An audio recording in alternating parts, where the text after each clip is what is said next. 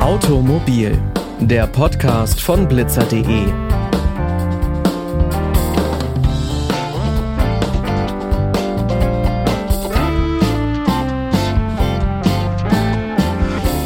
Und damit hi und herzlich willkommen zu dieser neuen Folge. Ich bin Pauline Braune und ich freue mich, dass ihr wieder mit dabei seid. Nachhaltigkeit und Klimaschutz werden immer wichtiger. Das zeigt sich auch im individuellen Mobilitätsverhalten. Mobilitätsinitiativen wie das 49-Euro-Ticket werden stark genutzt und die Neuzulassungen von E-Autos nehmen kontinuierlich zu. Doch wie kann man klimaneutraler unterwegs sein, wenn das eigene Auto ein Verbrenner ist? Verkaufen und ein neues Elektroauto anschaffen? Anstatt das alte Auto einfach gegen ein neues auszutauschen, kann der Verbrenner auch zum E-Auto umgebaut werden. Bisher wird das in der Praxis vor allem zum ressourcenschonenden Erhalt von Oldtimern gemacht. Bei klassischen Gebrauchtwagen ist der Umbau eher ein Nischenthema. Doch das könnte sich zukünftig ändern. Warum das so ist, wie der Umbau funktioniert und was das kostet, darüber spreche ich in dieser Folge mit Dr. Udo Kessler. Er ist Geschäftsführer der Agentur Signum und Autor eines Elektroumbau-Guidebooks. Herzlich willkommen. Hallo. Herr Kessler, Sie sind Geschäftsführer einer Kommunikationsagentur. Wie kommt es, dass Sie sich so ausführlich mit dem Thema Elektroumbau beschäftigen? Ja, das mag auf den ersten Blick etwas ungewöhnlich erscheinen. Und in der Tat war es für mich so, dass ein Auto eigentlich nur ein Fortbewegungsmittel war. Aber mit Anfang 50 etwa hat sich das aus Gründen geändert, die ich selber gar nicht so genau nachvollziehen kann. Ich habe mich plötzlich wiedergefunden auf irgendwelchen Webseiten, auf denen alte Volvos verkauft worden sind. Und ich habe dann tatsächlich einen Volvo 265 Baujahr 1980 in den Niederlanden gekauft. Und damit begann sozusagen meine, wenn man so will, Schrauberkarriere. Je mehr ich mich mit dem Auto beschäftigt habe und je mehr ich mich mit der Autotechnik generell beschäftigt habe, bin ich natürlich dann auch auf das Thema Elektromobilität gestoßen und in dem Kontext auch auf das Thema Elektroumbauten. Und nachdem ich da ein bisschen eingestiegen bin, habe ich letztlich die Entscheidung getroffen zu sagen, okay, dann verkaufe ich diesen Volvo 265, der ein Dieselfahrzeug war, also umwelttechnisch nicht besonders gut war, und baue einen etwas jüngeren, nämlich einen Volvo 850, Baujahr 1993, zu einem Elektroauto um. Und das ist sozusagen der Hintergrund. Um das eigene Auto umzurüsten, hat man ja einigen finanziellen und auch zeitlichen Aufwand. Warum sollte ich denn umrüsten, statt einfach ein neues Elektroauto zu kaufen? Ja, es ist natürlich richtig. Auf den ersten Blick erscheint es nicht besonders clever, viel Zeit und Geld in ein älteres Fahrzeug zu investieren. Aber es gibt durchaus rationale Gründe, ein solches Projekt in Angriff zu nehmen. Also wir reden ja die ganze Zeit von Klimaschutz und wir reden von Kreislaufwirtschaft, dass wir die Art, wie wir konsumieren, wie wir wirtschaften, einfach ändern müssen um letztlich unsere Umwelt besser zu schützen und nicht Ressourcen zu verbrauchen, unendlich. Und genau vor dem Hintergrund ist es eben sinnvoll, ein Bestandsfahrzeug, für das ja schon enorme Ressourcen aufgewendet worden sind, länger zu nutzen. Also in meinem Fall war es so, dieser Volvo 850, der war günstig, weil er einen Motorschaden hatte. Also das Auto wäre verschrottet worden, allerdings die Karosserie war noch in einem sehr guten Zustand. Insofern ist es in solchen Fällen tatsächlich sinnvoll, ein Fahrzeug im Verkehr zu halten, ihm sozusagen ein zweites Leben zu schenken. Denn wenn ich ein neues Fahrzeug gekauft hätte, unabhängig davon, ob es ein Verbrenner ist oder ein Elektroauto, ein neues Fahrzeug hätte einen sehr, sehr großen neuen ökologischen Fußabdruck hinterlassen. Und den kann man sich jetzt, kann ich mir jetzt erstmal sparen, indem ich umgebaut habe. Und meiner Ansicht nach gibt es in Deutschland, wir haben immerhin 48,8 Millionen Pkw auf unseren Straßen, aber Tausende von Fahrzeugen, bei denen sich eine solche Umrüstung tatsächlich lohnen würde. Und auch wenn es viel Zeit und Geld kostet, ein Umbau ist immer noch deutlich günstiger als ein neues Elektrofahrzeug. Wenn ich mich jetzt entschieden habe, dass ich das umbauen möchte, wie geht das weiter? Könnte ich das selber machen oder braucht man da schon sehr spezielle Fähigkeiten?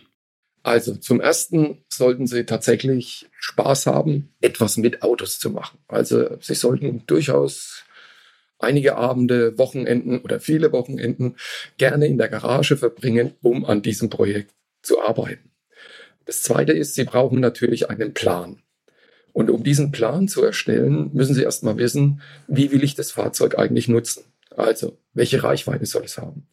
Also aus meiner Erfahrung raus jetzt mit diesem Projekt würde ich sagen, so ein Umbau eignet sich speziell für zum Beispiel Zweitfahrzeuge. Also eine Familie hat zwei Fahrzeuge. Das eine Fahrzeug wird vielleicht für längere Fahrten genutzt, aber das Zweitfahrzeug wird für die täglichen Einkäufe, vielleicht auch für den Weg zur Arbeit genutzt etc. Und sie fahren mit diesem Fahrzeug circa 100, vielleicht 150 Kilometer am Tag. Also für solche Anwendungs äh, Anwendungsszenarien macht ein Umbau Sinn. Und Sie müssen auf dieser Basis dann diesen Plan entwickeln und sich überlegen, wie will ich eigentlich vorgehen. Und natürlich können Sie viele Sachen selbst machen, gerade wenn Sie, sage ich mal, erfahren sind und schon öfter an Autos gearbeitet haben. Aber es gibt natürlich ein paar Dinge, wo Sie tatsächlich Partner brauchen. Und also in meinem Fall war es so, dass ich den Verbrennermotor von einer Kfz-Werkstatt habe ausbauen lassen selber ausgebaut habe ich die Antriebsbatterie von meinem Spenderfahrzeug aus einem Nissan Leaf. Und im Nachhinein muss ich sagen, das hätte ich lieber auch in einem Nissan-Betrieb machen lassen sollen, weil das war tierisch aufwendig, hat mich viel Zeit und Kraft gekostet. Und da wäre es cleverer gewesen, das durch eine Werkstatt machen zu lassen. Und natürlich gibt es einige Komponenten am Fahrzeug, wo sie tatsächlich auch wahrscheinlich gar nicht die Werkzeuge haben und Dinge selber machen können. Da brauchen sie Experten. Also ein Punkt ist hier die Hochvoltleitungen, die Sie im Fahrzeug verlegen müssen. Diese Leitungen müssen sehr professionell gepresst werden, also die Kabelanschlüsse. Wenn da irgendwelche Fehler passieren, dann kann das wirklich dramatische Folgen haben. Also auch hier habe ich mich auf Experten verlassen, nämlich Elektrofachbetriebe, die das professionell machen. Und natürlich die Batterieboxen, die im Auto verbaut sind, die kann ich nicht selber herstellen. Da brauche ich einen Spezialbetrieb. Oder der Kuppler zwischen dem Elektromotor und dem Getriebe im Fahrzeug, der muss auch auf Zehntelmillimeter genau gearbeitet sein. Und auch da brauchen Sie Experten. Also, vieles kann man selber machen, aber allein geht es auf keinen Fall. Ja, alleine mit den Sicherheitsrisiken bei der Hochvolttechnik würde ich mich da auf jeden Fall lieber auf Experten verlassen. Das klingt aber schon so, als ob man für unterschiedliche Schritte unterschiedliche Experten, Werkstätte, Betriebe braucht. Gibt es das auch, dass ich mir mein Auto aus einer Hand umbauen lassen kann? Das gibt es natürlich auch. Es gibt Spezialwerkstätten inzwischen, zu denen können Sie gehen und können sagen, hier, ich habe einen Volvo 850, baut mir den bitte zum Elektroauto um. Dann, klar, wird es teurer, weil Sie müssen dann natürlich nicht nur die Komponenten bezahlen, die Sie dazu brauchen, sondern eben auch die Arbeitszeit dieser Werkstatt. Also ich gehe mal davon aus, dass die Kosten für einen solchen Umbau mindestens um die Hälfte, zwei Drittel höher sind, als wenn Sie es selber machen. Was sind denn so die Kosten im Durchschnitt?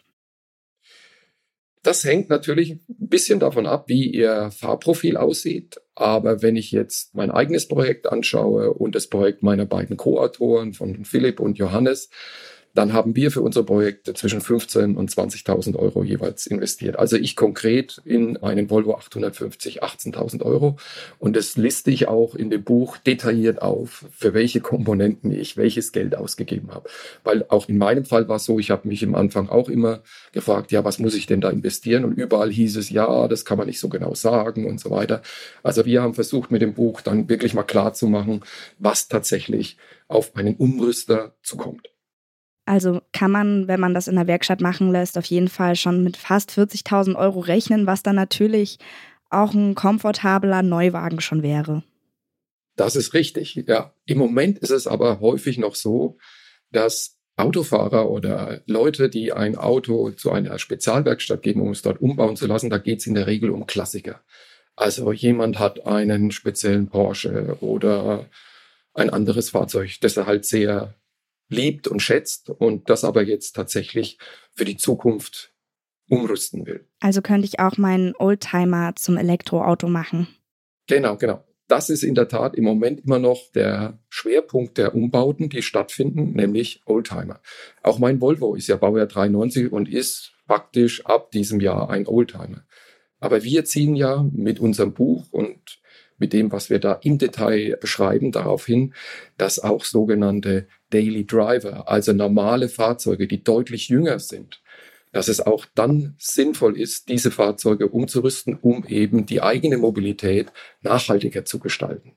Also das heißt, wenn ich ein Auto habe, das 10 oder 15 Jahre alt ist, dann kann ich mir durchaus überlegen, hey, lass es mich umbauen, dann muss ich nicht in ein neues Fahrzeug investieren und fahre aber im Prinzip klimaneutral. Also in meinem Fall ist es so, ich habe noch eine Photovoltaikanlage auf dem Dach. Ich tanke jetzt quasi in Anführungszeichen in der Regel umsonst den Strom, den ich verfahre. Das ist ziemlich cool. Angenommen, nach vielen Stunden im Bastelkeller und nach einigem finanziellen Aufwand, das Projekt Elektroumbau ist dann geschafft. Was muss ich denn in Sachen Zulassung beachten? Also, einen großen Fehler muss jeder, der so ein Projekt in Angriff nimmt, von Anfang an vermeiden. Und auch darauf weisen wir explizit in dem Buch hin. Es wäre der falsche Ansatz zu sagen, ich baue jetzt mal mein Auto um und dann gehe ich zum TÜV und sage, hier ist mein umgebautes Auto, nehmt mir das bitte ab.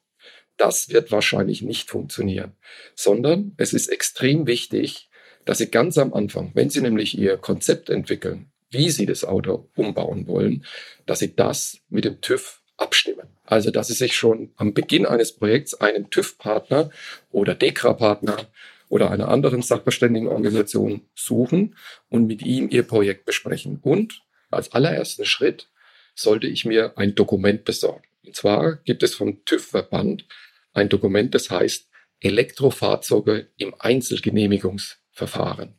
Und dieses Dokument muss ich am Beginn meines Projekts detailliert durcharbeiten, weil da steht genau drin, welche Anforderungen ich erfüllen muss.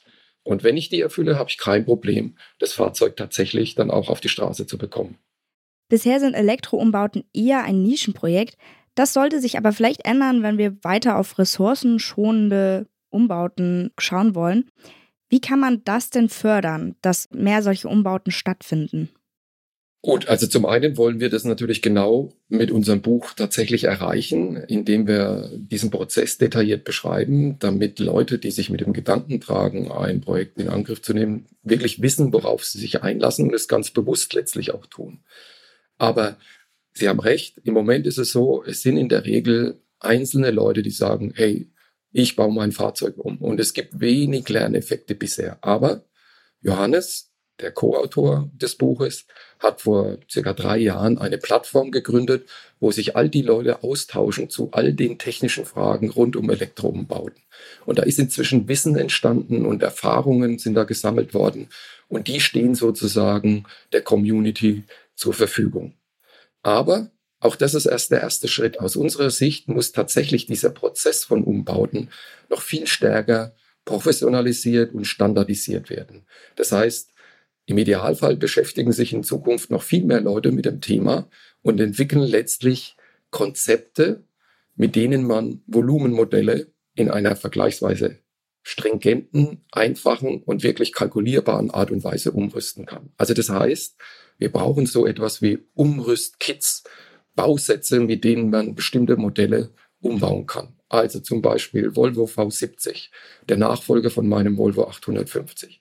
Wenn Volvo zum Beispiel sagen würde, wir haben hier einen Kit, damit könnt ihr euer Fahrzeug umrüsten. Ich glaube, sehr viele Fahrer wären bereit, das zu tun. Auch hier gilt, im Klassikermarkt gibt's das bereits. Also es gibt Spezialbetriebe, die haben für Porsche, für Jaguar, für Land Rover, haben die solche Kits entwickelt. Die kann ich kaufen und dann weiß ich genau dann, was ich machen muss und wie ich mein Fahrzeug umbauen kann. Sie haben es schon angesprochen, Sie haben mit Johannes Hübner und Philipp Schuster dieses Guidebook zum Elektroumbau geschrieben. Was war denn in dem Schaffensprozess des Buches die größte persönliche Herausforderung? Gut, also zunächst mal muss man sagen, ich hatte zwar schon gewisse Erfahrungen gesammelt als Schrauber durch meinen Volvo 265, aber natürlich hätte mich als Einzelnen dieses Umbauprojekt wissenstechnisch überfordert. Und deshalb habe ich eben mit Philipp und Johannes dieses Projekt in Angriff genommen, weil beide das schon mal gemacht hatten und beide Experten in ihrem Bereich sind. Der Philipp eher auf der mechanischen Seite und der Johannes auf der Software-Seite. Und die Herausforderung für uns war natürlich, nachdem der Johannes in Assel lebt, der Philipp in Ulm und ich dazwischen in Mannheim, wie wir uns koordinieren. Und wir haben natürlich unzählige E-Mails ausgetauscht, Anrufe getätigt, Videokonferenzen gemacht und Ich war auch mal beim Philipp vor Ort in seiner Werkstatt und der Johannes war bei mir. Also es war schon ein bisschen was nötig an Koordinationsaufwand. Aber letztlich hat es alles geklappt und aus heutiger Sicht kann ich sagen, es war der richtige Weg. Das sagte Dr. Udo Kessler. Vielen Dank für das Gespräch. Gerne. Das war's auch schon mit der heutigen Episode und ich hoffe, ihr fandet es genauso spannend wie ich.